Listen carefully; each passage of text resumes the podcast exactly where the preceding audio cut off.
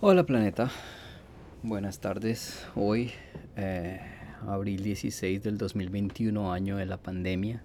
Aquí frustrado, digamos, con los últimos, las últimas noticias eh, aquí, en, al menos en Ontario, eh, sobre la pandemia. Es decir, no este podcast no va a ser de, de pandemia, lo voy a tratar de evitar, pero no puedo ocultar la frustración con que un año después de haber empezado esta pandemia, las medidas siguen siendo las mismas, draconianas. Em, yo, yo estoy de acuerdo en cortar ciertas libertades por el bien común, pero no es posible que un año después sigamos con las mismas estrategias que no son válidas, mientras el gobierno insiste, el gobierno provincial de Ontario insiste en en, mantener eh, una imagen de control que, no existe. Y es esta guerra entre mm, el gobierno federal y el gobierno provincial. Eh, aquí en Canadá la salud es una cuestión provincial.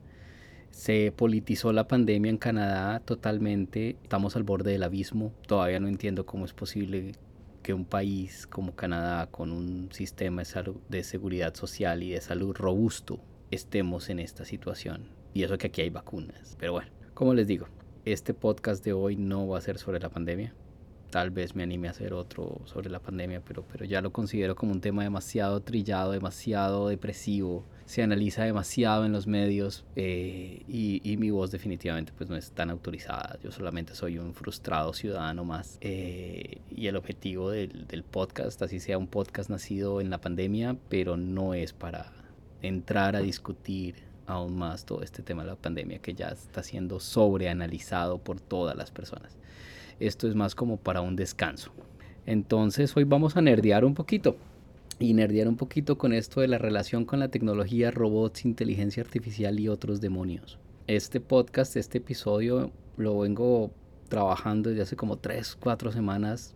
Eh, lo tenía por ahí como trabado pero, pero ya, ya decidí cómo redondearlo. Esta semana la tomé de vacaciones, entonces por fin tuve tiempo y lo redondeo. Entonces todo empezó hace muchas semanas cuando, como dicen por acá, haciendo doom scrolling con, con Instagram. Uno pierde el tiempo con Instagram. Se me atraviesa una propaganda de Mercedes-Benz. Ok. Y la propaganda es sobre su sistema de control de voz en los nuevos Mercedes-Benz en específico era una propaganda de un Mercedes clase E. Y entonces pues es toda esta cuestión de controlar el auto con comandos de voz. Eh, si ven por ahí hay también otra cuestión espectacular de Mercedes-Benz, aunque a mí no me gustan los Mercedes-Benz, pero ya todo el frente del carro es pantalla, ¿no? Todo el, la, la, la, pantalla, digamos, los controles son completamente digitales. Es una gigantesca pantalla digital del avalado táctil. Ya no hay agujitas, ya no hay nada. Yo soy como medio retro en carros. A mí deme un carro con caja mecánica y un montón de agujitas y medidores. Yo soy feliz. No me, no me llama la atención esto de los asistentes de voz en el carro. O solamente para el mínimo. Y para eso está el celular, ¿no? Uno puede conectar el celular al carro y ahí está Google. Pero entonces Mercedes-Benz hizo su propia interfase para los Mercedes-Benz. Entonces uno en vez de poner el teléfono y decirle Hey Google y pues uno habla con Google, literalmente uno dice Hey Mercedes y el Mercedes te responde y uno le hace todo el, todo el trame, ¿cierto? Y te muestra mapas, el clima, el restaurante más cercano donde consigo donuts, bueno, la, todos los juguetes que uno pueda pretender con un, con un Mercedes eh, lo detesto. Es decir, eso de, hey Mercedes, show me this, show me that. Es decir, eso quiere decir que ahora el carro es como el celular, sabe más que uno, sabe la dirección de la casa, sabe la dirección del trabajo, sabe la ruta que toma, sabe la marca del café que toma. Eh, no, a mí deme un carro para manejar y yo quiero estar en control del carro. Como les digo, a mí deme un carro mecánico, a mí deme un carro con caja mecánica, me gustaría tener uno. Eh, ahorita todo es automático, pero es como esa, relación mm, con la máquina se pierde, ¿no? Es, eh, cada vez la, la, la, la cuestión es más estéril. Pero entonces redondeando esto, la voz, el, el, primer pensamiento en, este, en esta cuestión del asistente digital, la voz que usa Mercedes-Benz para su auto, y me imagino que esto podrá ser cambiado fácilmente en un futuro, es decir, esto es personalización total, pero la voz por defecto es como la típica Siri o como la típica, ¿cómo se llama? Alexa o la típica hay Cortana es una voz de una mujer inglesa. Y yo digo, no, ni mierda. Es decir, si un Mercedes-Benz me va a hablar a mí, por favor, tiene que ser en tono de mujer dominatrix alemana, ¿cierto? Tiene que ser un acento así alemán que hijo de madre, no sé. Entonces es esa relación con la tecnología. Ahora me estoy relacionando con mi auto o con el carro, con el Mercedes-Benz que nunca quiero tener. Pero entonces yo espero una voz alemana, ¿cierto? De mujer. No, no se me ocurre ninguna mujer alemana como quien dice, ese es el fetiche, quiero la voz ahí. Pero entonces, por ejemplo, los carros japoneses, que sea una mujer japonesa. ¿Cierto? No sé. Pero, pero imagínense el momento en que uno pueda personalizar la voz del carro. la voz del asistente digital. Yo creo que eso está a un toque. O sea, eso es fácil. Pero es eso. Si yo tengo un Mercedes-Benz, si yo tengo un Porsche, Porsche, ¿cierto? Así, con un asistente de voz, eh, yo espero que me hablen acento alemán, porque pues es eso, ¿no? Es decir, el Mercedes-Benz es alemán y, los Toyota y bueno, todas estas cosas son japonesas y en fin. Y entonces eso me puso a pensar mucho, esa, esa cosa tan idiota, me puso a pensar de nuestras percepciones y nuestras relaciones con la tecnología. Y uno de los recuerdos o uno de los pensamientos es con la energía nuclear.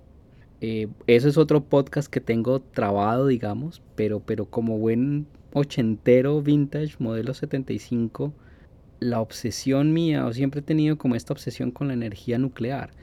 Eh, es como la última frontera, ¿cierto? Es la idea de energía ilimitada. Eh, es como la forma más geek de generar energía, ¿no? He leído demasiado al respecto sin entender muy bien como la física fina, pero sí entiendo el proceso y sí entiendo las diferentes cosas y bueno. Pero en todo caso tengo esa cuestión ochentera, setentera de que el fin del mundo era una guerra nuclear. Bueno, pero al mismo, al mismo paralelo veo que la energía nuclear, y, y esto para acabar la conversación con una amiga acá que es postdoctorada ya, el tema del postdoctorado de ella era la relación de las personas con la energía y las percepciones con la energía y especialmente la energía nuclear. Entonces, técnicamente hablando, la energía nuclear es la forma más eficiente de dejar de utilizar las energías fósiles, no renovables, ¿cierto? La energía nuclear, generar electricidad para la energía eh, mediante energía nuclear es la forma más eficiente de salir del carbón y del gas y de bueno, las hidroeléctricas son bastante ecológicas, descartando el daño ambiental que se puede hacer creando la represa, ¿cierto? Pero pues digamos que es limpio, es agua que mueve una turbina. Pero, pero ya después de eso, cuando se agotan esos recursos como el agua, la energía eólica no es suficiente, la energía solar sí es, tiene futuro, pero, pero pues no, o sea, todavía todas las soluciones de, que usan energías renovables no son suficientes. Al final necesitamos como la UPS, como la batería que mantenga la luz prendida. Y eso es la energía nuclear, especialmente en un país aquí al norte como Canadá, donde el invierno es fundamental. Y ahí es donde empieza la conversación. Mi amiga, cuando estaba empezando la tesis, llega y me pregunté, oye Edgar, tú que eres de Colombia, ¿cómo es la relación de ustedes en Colombia con la energía? ¿Cierto? Con la energía eléctrica. Como, sea, ¿tienen una relación? Y después de hablar un rato y de pensarlo un rato, al final le dije, no, nosotros no tenemos una relación tan estrecha con la energía, porque en Latinoamérica, en Colombia, el clima no te mata, ¿cierto? Eh, pues hay calor en verano y pues chévere tener aire acondicionado, pero tú no te mueres de eso. En Bogotá pues hace frío, pero bueno, ¿cierto? Pero el invierno no es tan crudo o no hay invierno. En cambio aquí en Canadá, con un frío de menos 40, o te calientas o te calientas o te mueres. Y ahí es donde se necesita una fuente de energía, ¿cierto? Eh, gas o, energía nuclear para literalmente mantener la casa caliente. Entonces aquí en Canadá sí hay una relación muchísimo más estrecha con la energía, porque esa energía permite mantener la casa fría y la casa caliente.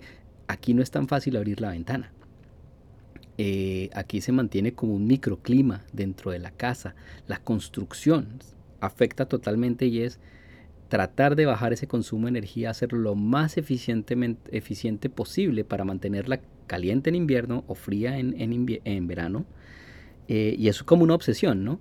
Pero también nos hemos dejado atrapar por el consumismo, en el sentido en que se, se nos, o se nos enseña o tenemos la percepción de que comprando un producto tecnológicamente avanzado con mejor utilización de energía le estamos ayudando al medio ambiente. Entonces entra dentro de esta cosa ambientalista canadiense, ¿cierto? De que, de que, de que somos amigos del medio ambiente, pero es comprando productos para bajar el la cuestión de energía. Entonces aquí se cambia una nevera, una lavadora en poquito tiempo. Igual la reparación es imposible. Es decir, intentar reparar una nevera, una lavadora es casi comprar una lavadora nueva. Entonces uno la bota con la esperanza de que la reciclen y hay programas de reciclaje y uno paga un impuesto extra sobre todo lo que son computadores y electrodomésticos para ayudar al reciclaje de, los materiales de estos electrodomésticos. Eh, pero entonces una de las cosas que uno tiene en cuenta es el uso eficiente de la energía. Uno compra eh, electrodomésticos nuevos con la idea de bajar el consumo de energía porque es caro. Igual la cuenta de la luz no baja y en, pandemia menos, cosa increíble. Eh, pero entonces esa relación con la energía, ¿cierto? Entonces aquí en los climas nórdicos hay mucho más relación con la tecnología, con la energía, que por ejemplo en Colombia. Las otras dos percepciones interesantes que matan la imagen de la energía nuclear, a pesar de que la energía nuclear o las plantas son muy seguras. Es decir, si comparamos horas de, energía producidas, vatios de energía producidas contra accidentes, es muy seguro. Esa fue la otra conclusión del estudio de mi amiga. Pero, por ejemplo, en la cabeza de las personas se quedó Chernobyl y después Fukushima. Los dos desastres más grandes y son absolutamente excepcionales. Es decir, en Fukushima por la radioactividad no ha muerto nadie. ¿Cierto? Murieron 15.000 personas, casi 16.000 por el terremoto y el tsunami. Pero por radioactividad no murió nadie. En Chernobyl que es el peor desastre y pues los que se vieron la serie de HBO, no me la he visto, la quiero ver. Murieron 50 personas directamente por la radiactividad y fueron los bomberos que intentaron apagar el incendio, ¿cierto? Y Chernobyl fue en 1985. Al 2005 se prevén 4.000 muertes por, por exposición radiactiva, o sea, cánceres y ese tipo de cosas. Pero del 85 al 2005, ¿cuántos años son? 20, eh, 20 años al 20 años, ¿cierto? En 20 años 4.000 muertes por cánceres y eso, o sea, con todo el dolor del alma, pero es negligible, es mínimo, ¿cierto? Entonces eso es algo para pensar. Yo sigo siendo abanderado de la energía nuclear, pero desafortunadamente es cuando falla es demasiado espectacular.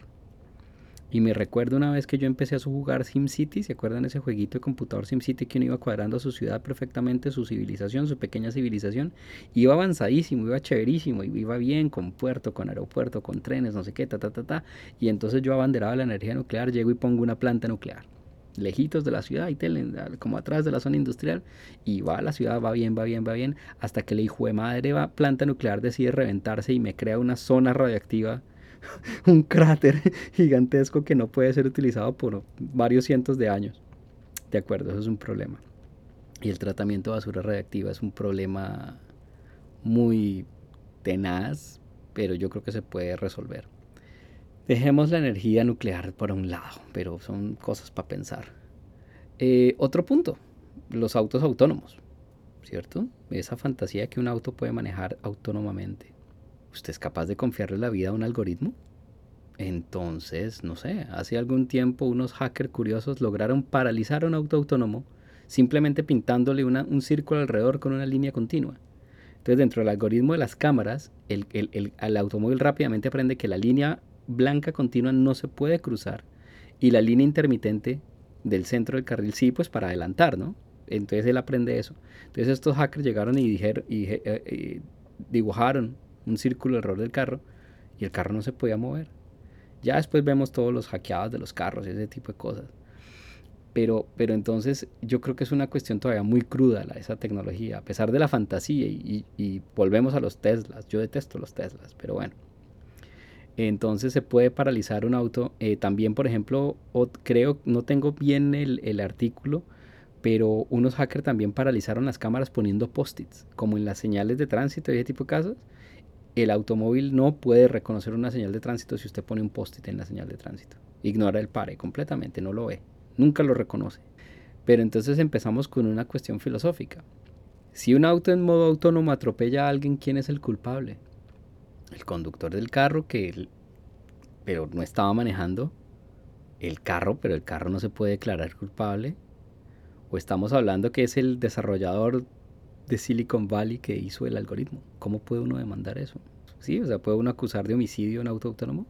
Con esto de la percepción de la, de la tecnología, por ejemplo, otra de las cosas que yo tengo ahí es con las cámaras nuevas de, de, cámaras fotográficas, las SLR, las cámaras digitales de fotos. Los nuevos modelos de cámaras no usan un espejo delante del obturador, ¿cierto? Entonces la imagen entra por el lente, llega al espejo, el espejo rebota, la pone en el visor y cuando uno dispara la foto, pues el, el, hay un mecanismo donde levanta el espejo, se abre el diafragma, expone la imagen al sensor y ahí queda grabada la foto, ¿cierto? Era lo mismo que una película antes. Cambiamos sensor por película y la misma cámara análoga. Pero entonces con las nuevas cámaras no se usa un espejo.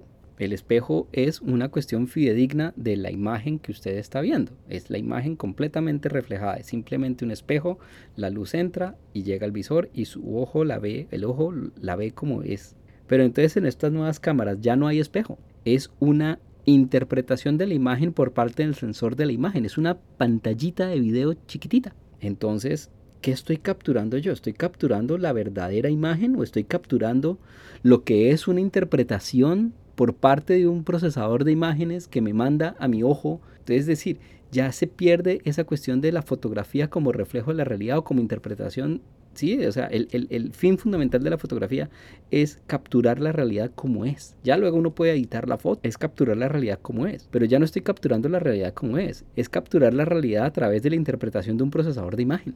¿Cierto? Entonces, para mí se pierde el sentido de la fotografía.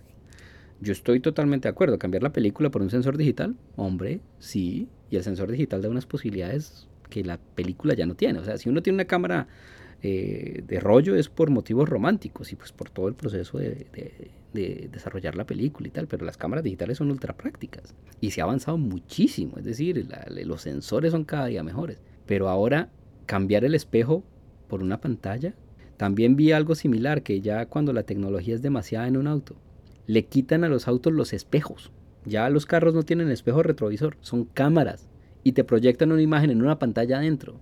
Eso ya es demasiado. Es decir, ¿cuánto cuesta un espejo? Centavos. ¿Cuánto cuesta una cámara? Y el sistema de video. Es decir, ¿en qué punto es demasiada la tecnología? ¿Cierto? O sea, y solucionan un problema que no existe.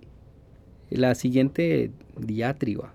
Me encontré este estudio muy interesante de un instituto en Japón cuya especialidad, los japoneses tienen su relación con los, con los qué, con los robots, muy estrecha, porque los necesitan literalmente. Es decir, la sociedad japonesa está envejeciendo y necesitan robots para hacer el trabajo. Y estamos cerca, yo creo, y se empiezan a ver robots de compañía. Es decir, Japón en ese instante está, siempre ha sido como la frontera y, voy a elaborar un poquito en eso. Entonces, este, este instituto en Japón, este, esta universidad en Japón, hizo un estudio. Y, el y este instituto se dedica únicamente para, y el enlace está en el, pod, en el blog. Entonces, todo esto aquí está referenciado. Entonces, este estudio es únicamente para estudiar la relación humano-robot. Y el experimento era muy sencillo, un robot muy sencillo, ta, ta, ta, no completamente antropomorfo, pero un robot de esos tiernos con rueditas, grande, alto. Su misión era cruzar un patio en un centro comercial, una plaza un centro comercial, de un lado a otro. ¿cierto? Y era ver cómo evitaba a las personas. Es decir, el objetivo del robot es tengo que ir al otro lado, tengo que evitar las personas. Ok. Y entonces eh, soltaron al robot en, en, una plaza de mercado a ver cómo se comportaba el algoritmo. Cuando de pronto unos enanitos chiquitos, unos niños, empezaron a mirar al robot, no sé qué, y lo miraban y se le pusieron al frente. El robot para, obviamente, y el robot le dice, por favor déjame pasar. Y entonces el, niño dice, bueno, sí, y los niños se quitan y el robot sigue. Y entonces los niños ya curiosos llegan y se para otra vez delante del robot. Y el robot vuelve y le dice, déjame pasar. Y el niño llega y dice, no, no te voy a dejar pasar. A ver qué pasa, ¿no? Entonces el robot como que se queda pensando y trata de evitarlo. Y entonces el pelado, y son mocosos de 3, 4 años, ¿no? No estamos hablando de pelados de 10 o algo así, no, son mocositos de 4 o 5 años, 3, 4 años, está con fotos el, la investigación. Entonces el robot trata de quitarse, entonces trata de girar y entonces el pelado se le pone enfrente, una niña se le pone enfrente, Tra, no te dejo pasar. Y el robot, por favor, déjame pasar. No. Bueno, al final se cansa y bueno, sigue. Luego se juntan más niños, ¿cierto? Entonces, ah, ya curiosos, ya curioso con la interacción entre el robot. Y entonces, a no dejarlo pasar. Y entonces, no lo dejemos pasar. Entonces ya los pelados hacen un, como un muro, ¿cierto? Rodean al robot y el robot como que no sabe qué hacer. Obviamente es un algoritmo súper limitado. Empieza como a, oh por Dios, no, ¿qué, ¿qué, hago, cierto? Déjeme pasar. No, déjeme pasar. No. Y, y lo rodean. Y finalmente el mismo grupo de pelados empieza a atacar al robot con botellas. ¿Cierto? Con la botella de la lonchera, lo que tengan, ¡pum! empiezan a pegarle. No, no, el, truco, el cuestión no es dañarlo, sino que empiezan a, a, dañar, a enfrentarse a este robot y el robot no sabe qué hacer. Al final el robot es rescatado como por papá, ¿cierto? Los, los papás jalan a los chinos y tal, y el robot continúa. Pero entonces todo este experimento, toda esta interacción, entonces pone a pensar a los desarrolladores, es bueno, listo, ¿qué hacemos? No? Y hicieron todas las tablas, cuando hay un enfrentamiento, cuando no, la distancia, eh, todo, tomaron en cuenta todos los variables, hicieron todos los modelos matemáticos del mundo para tratar de evitar una confrontación. Y una de las conclusiones interesantes del algoritmo es que entrenaron al algoritmo para reconocer la pareja papá-niño, ¿cierto? Entonces el niño no puede estar solo, tienes que estar con un papá. Entonces reconocen la, la pareja papá-niño y entonces el robot decide ir hacia el papá porque es menos probable que haya un enfrentamiento. El pelado solo lo evita, trata de, evitar el camino y si lo ve con el papá va hacia el papá. Y igualmente identifica quién es el papá y el robot va hacia el papá para evitar la confrontación con el pelado. Entonces eso, eso es un cambio del algoritmo interesante. Y explorando un poquito más esta intersección en esta relación robot-humano, es todo el género manga mecha. ¿Cierto? Manga y anime, mecha, japoneses. Y pues para los no iniciados, el mecha es todo el género de anime y manga que son robots, ¿cierto? Entonces tenemos a Evangelion, tenemos a Massinger Z. Pero, pero el, el, el que inició todo esto, uno de los primeros éxitos del género mecha fue Astro Boy. Y pueden ver, hay una película, pero la, la serie original es del 70 y pico. Entonces Astro Boy creado por Osamu Tezuka en el 63. Y es una intersección muy interesante porque entonces tenemos que el Japón humillado de la posguerra, ¿cierto? Donde Estados Unidos humilla a Japón con una derrota después de botarle dos bombas nucleares. El emperador Hirohito tiene que ir a la, a la, a la, al Missouri y firmar la rendición de Japón delante del general MacArthur. Es una humillación total. Es decir, el, el emperador japonés es un semidios y lo hacen ir a firmar la, la, rendición de Japón en la, en la cubierta del Missouri delante de MacArthur. Entonces, volviendo al punto Astroboy, es muy interesante porque entonces en el Japón de la posguerra hay todo un movimiento para occidentalizarse, ¿cierto? Eh, Japón entra en una etapa donde dice lo tradicional es malo, todo este feudalismo, toda esta cuestión del emperador, es decir, entran en un conflicto muy bárbaro de tener que deshacerse de todo lo que los llevó a ser un, un, imperio, digamos, o a pretender ser un imperio y unirse a los nazis en la guerra y, en el frente del Pacífico para la Segunda Guerra Mundial, con esta misma idea de la raza superior, ¿cierto? Los japoneses invadieron China, Mongolia, Corea, e hicieron todas las atrocidades del mundo, hicieron experimentos químicos, es decir, todo el cuento, es decir, los japoneses también tuvieron su momento de, de reconciliarse con el pasado y eso es parte de renunciar a un montón de cosas de, tradiciones y de imágenes y de occidentalizarse, ¿cierto? Entonces ellos miran a, sus, a, sus, a, sus, a los vencedores, a los Estados Unidos y dicen, queremos ser como ustedes, o sea, ¿cierto? Es, es toda una cuestión de, de, descartar todo el Japón. Entonces, Osamu Tezuka crea Astro Boy y es el primer anime exitoso con serie de televisión y películas y todo el cuento, donde es un superhéroe niño robot que va con sus aventuras y es creado eh, los que se vieron la película conocen más o menos la cuestión, lo crearon para como reemplazo, ¿no? Entonces alguien, un papá muere el hijo y entonces crea un robot para reemplazar al hijo, pero obviamente lo crea con superpoderes, pues porque el robot es más poderoso, la tecnología es más poderosa.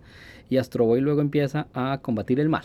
Pero entonces yo estoy seguro que Astro Boy generó este primer, esta primera imagen de cómo reconstruir Japón, que es la recreación del hijo, ¿no? Entonces la recreación del hijo es un símil para reconstruir Japón.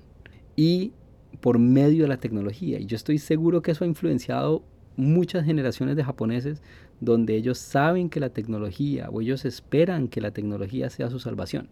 Y el otro símil interesante, que también anuda un poquito con, la, con, la, con las explosiones nucleares de Hiroshima y Nagasaki, es Godzilla.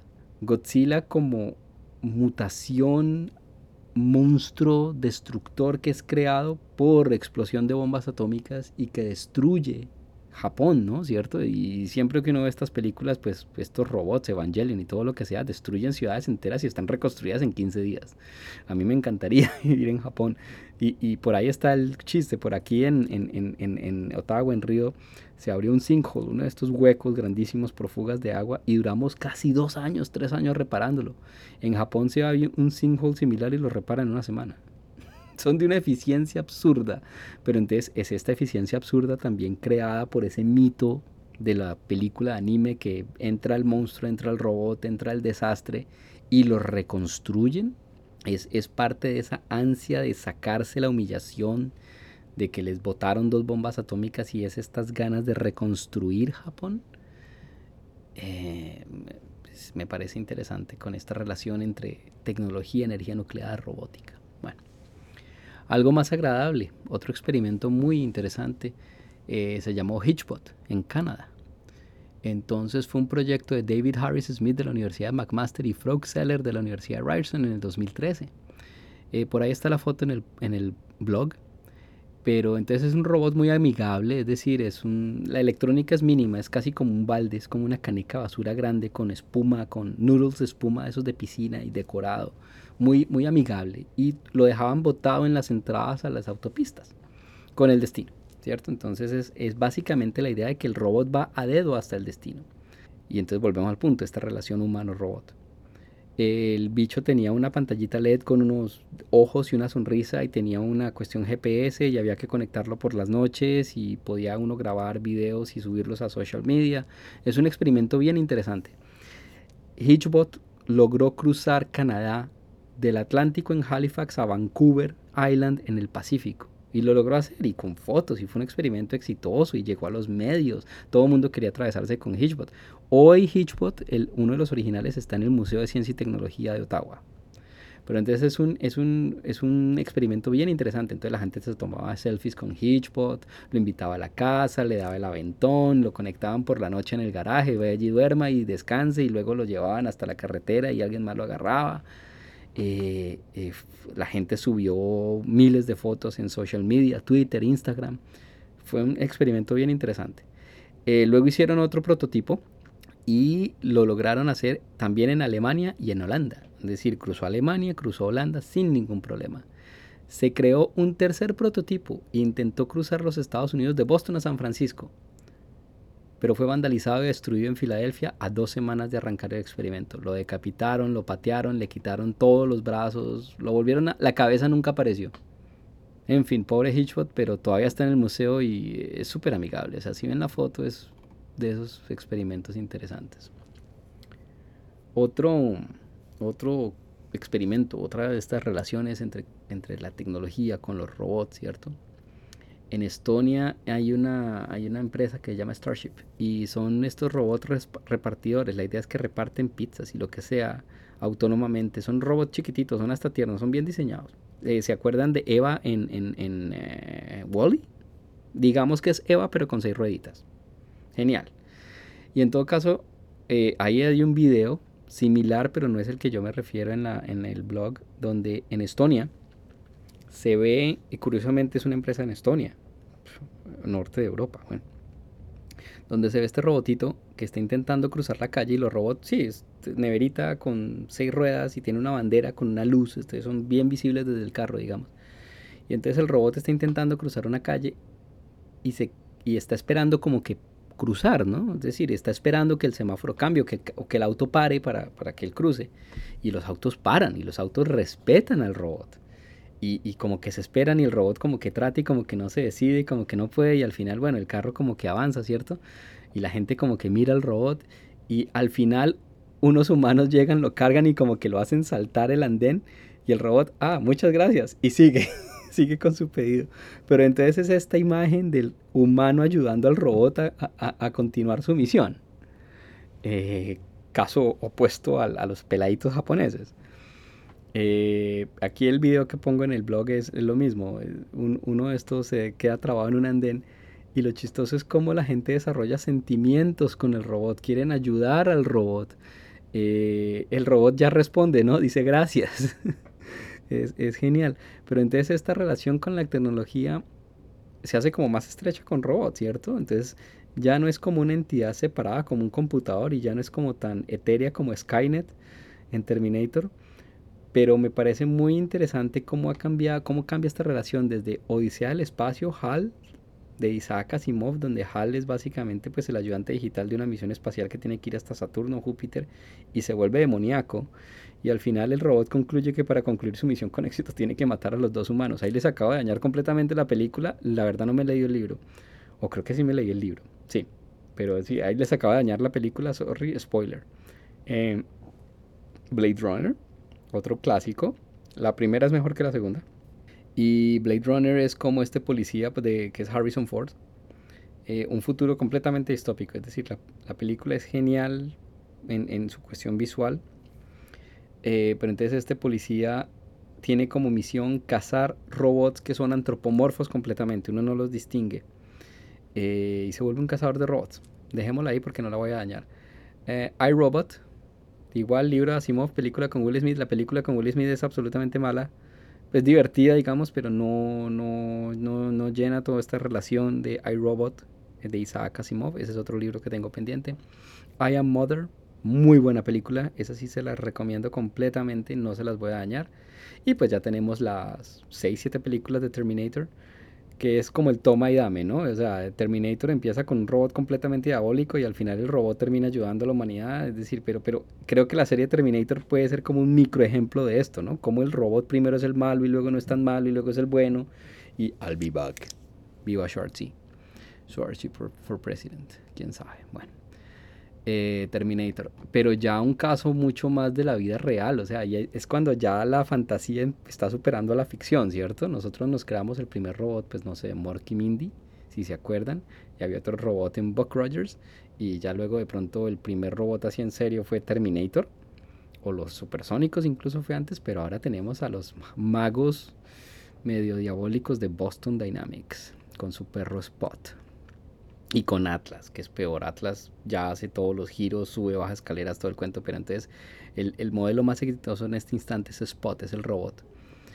Y entonces hay una cuestión interesante. Eh, resulta que un artista, y ahí está el, el enlace en el blog, eh, un artista eh, instala una pistola de paintball en un robot de Boston Dynamics. O sea, compra un robot de Boston Dynamics y estos bichos son de 70 mil dólares le pone una pistola de paintball. Y lo que pretende es que la gente mediante internet controle al robot para disparar la pistola y crear una obra de arte. Y le cae Boston Dynamics en 5 minutos. Porque esa no es la imagen que ellos quieren proyectar del robot. Dicen que es muy violento. Dicen que eso no es, que es una agresión. Sin embargo, por el otro lado, publican muy orgullosamente el video o en este caso el tweet, de la policía de Nueva York utilizando Spot para labores de vigilancia. Entonces ahí sí está bien, ¿no? Y también hay otro enlace que el ejército francés utiliza Spot como apoyo en tierra a las tropas. Entonces utilizan un robot para, para acompañar a los soldados franceses.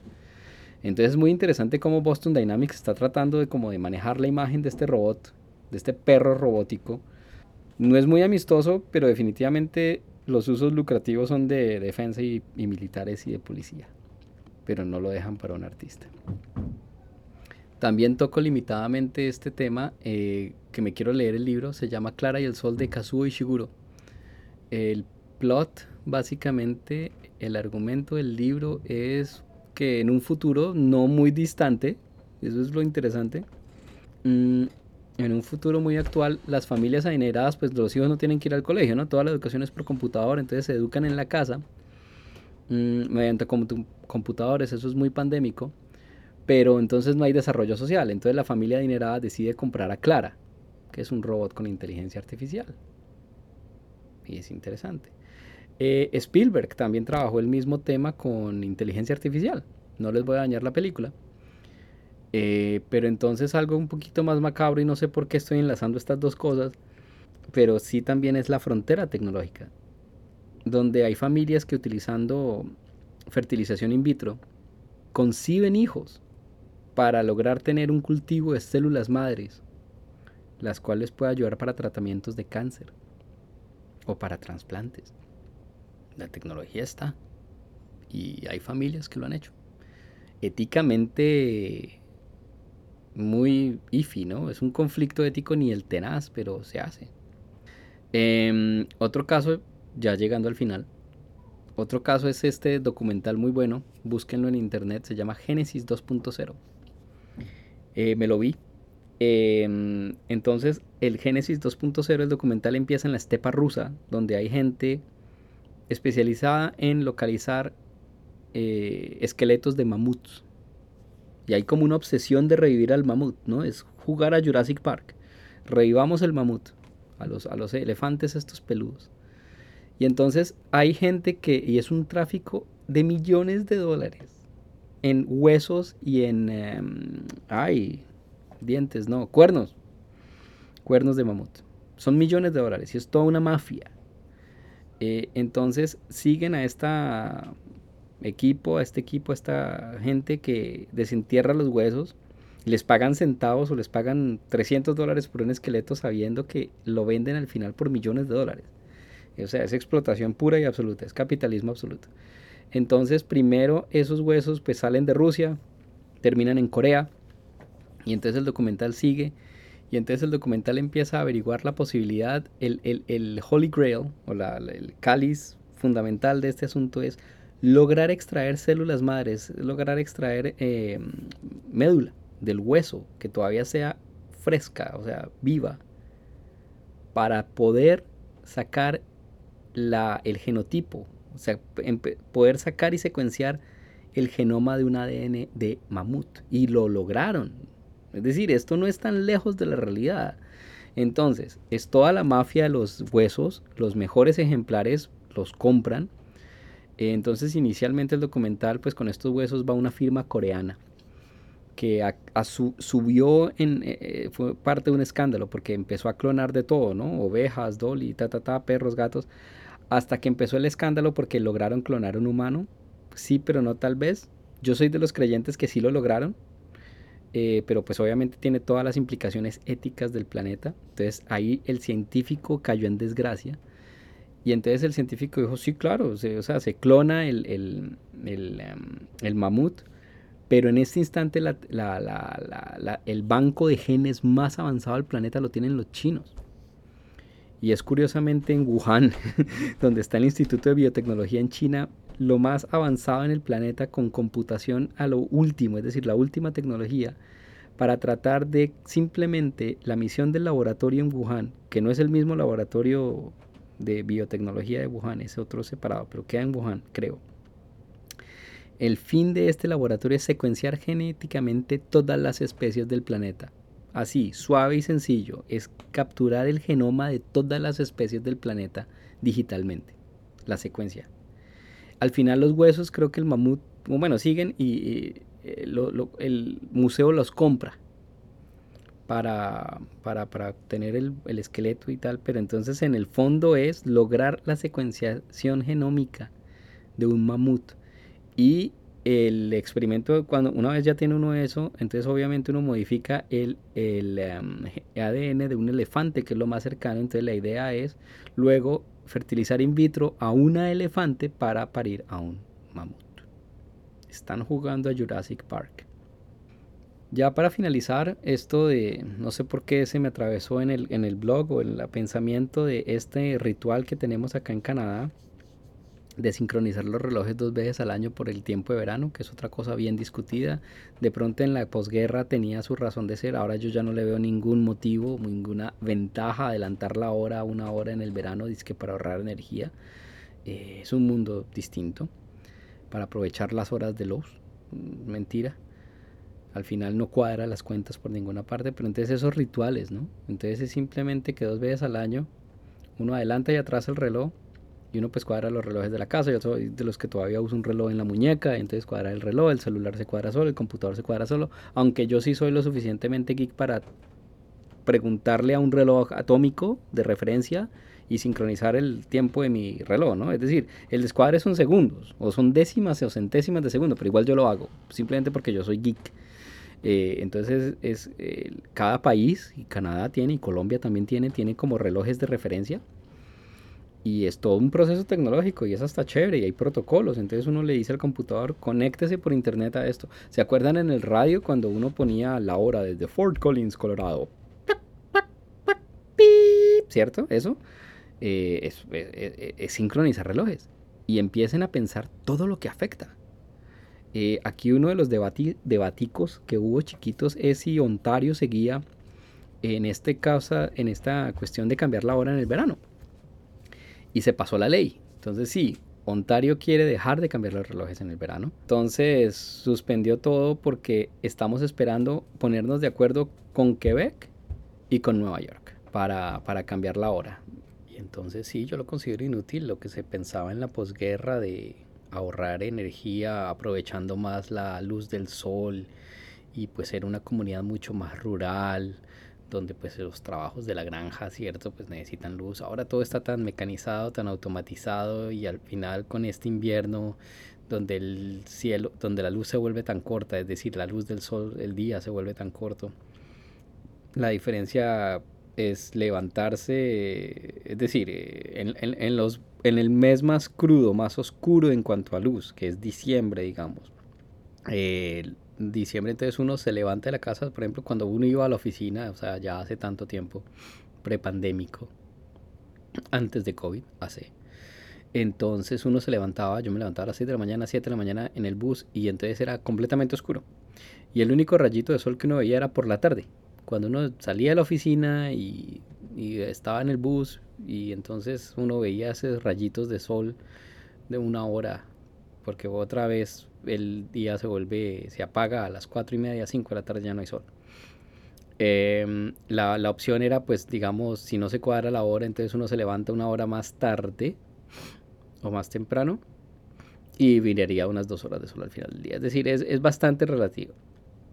Es decir, con esto del invierno es, es bien relativo las horas de sol y peor aún, o sea, aquí en Ottawa eh, nos construyeron un tren, un metro, un métrico chiquito, entonces la porción es subterránea, y entonces ahora menos se ve el sol, ¿no? Porque antes uno al menos veía el sol mientras esperaba el bus en el andén y veía la gente pasar y el atardecer y tal, y el bus. Ahora no, ahora uno se mete en el túnel y no ve el sol hasta que sale a la superficie, por, ya cuando sale del centro de Ottawa y, y uno ve el sol así como por la ventana. Me gustaba más el bus en realidad, no estoy tan convencido del, tren. Eh, y eso ese puede ser otro tema de podcast tenazmente. Pero, pero sí, o sea, tampoco ha sido el exitazo que creían que iba a ser el, famoso trencito Ottawa. Vive roto. Por múltiples motivos no funciona o no funciona a los niveles de eficiencia y de efectividad de que se esperaba. Entonces, nada, sigamos con las, con las... Sí, no, ya cerremos el tema de, de las zonas horarias. la última paradoja esta tecnológica. Como les digo, yo no soy fan de Elon Musk, no soy fan de Tesla, jamás. No me gusta.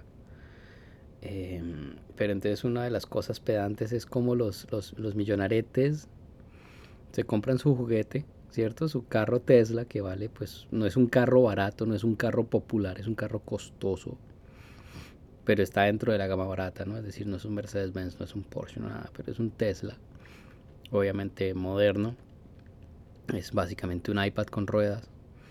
Eh, y entonces los ricos se sienten bien comprando su auto eléctrico, ¿no? Entonces, ah, estoy ayudando al medio ambiente, estoy comprando un, un carro eléctrico, no estoy usando gasolina, ah, mírenme lo, lo, lo ecológicamente consciente que son.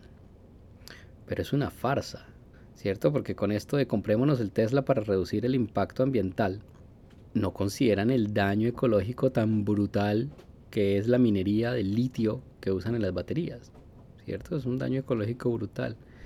Y peor aún, y ese es otro tema de discusión, eh, peor aún es pagar el Tesla en bitcoins, las cuales para ser fabricadas, minadas entre comillas, usan unas cantidades colosales de energía eléctrica. Entonces, qué pena, pero comprarse un Tesla es la última cosa que uno hace para, para ayudarle al medio ambiente. Y ya para cerrar, ya suficiente, casi una hora de lucubraciones tecnológicas. Eh, por ahí me saltó, vi el discurso de Boris Johnson del 2019 en la, en la Asamblea General de las Naciones Unidas, la 74 Asamblea General de las Naciones Unidas del 2019 con Boris Johnson. Y el discurso, ahí está el link en el blog, pero tiene un alto tufillo en 1984 de George Orwell se queja de cómo la inteligencia artificial y la, la vigilancia, la inteligencia artificial puede empezar a tomar decisiones de quién es un criminal, por qué, cuándo, cómo y dónde, ¿no? Es interesante, o sea, el, discurso es interesante, obviamente es un tema prepandémico, tal vez el último gran tema prepandémico. No sabía que Boris Johnson había dado ese discurso, eh, lo leí, como que es interesante, eh, pero curiosamente es que Inglaterra, tiene una de las mayores densidades del planeta en cámaras de vigilancia, eh, seguida de China, ¿no? Es decir, China es la potencia número uno en cámaras de video y como en el puesto 10, porque los primeros nueve puestos son chinos, eh, viene Inglaterra, Londres. Entonces, nada, estas son unas lucubraciones de nuestra relación con la tecnología, cosas para pensar eh, manifiéstense, comenten en Twitter o en el blog o en el podcast y eh, recuerden, buy me a coffee, si les gusta el contenido, me pueden comprar un café. Nada, muchas gracias. Buenas noches.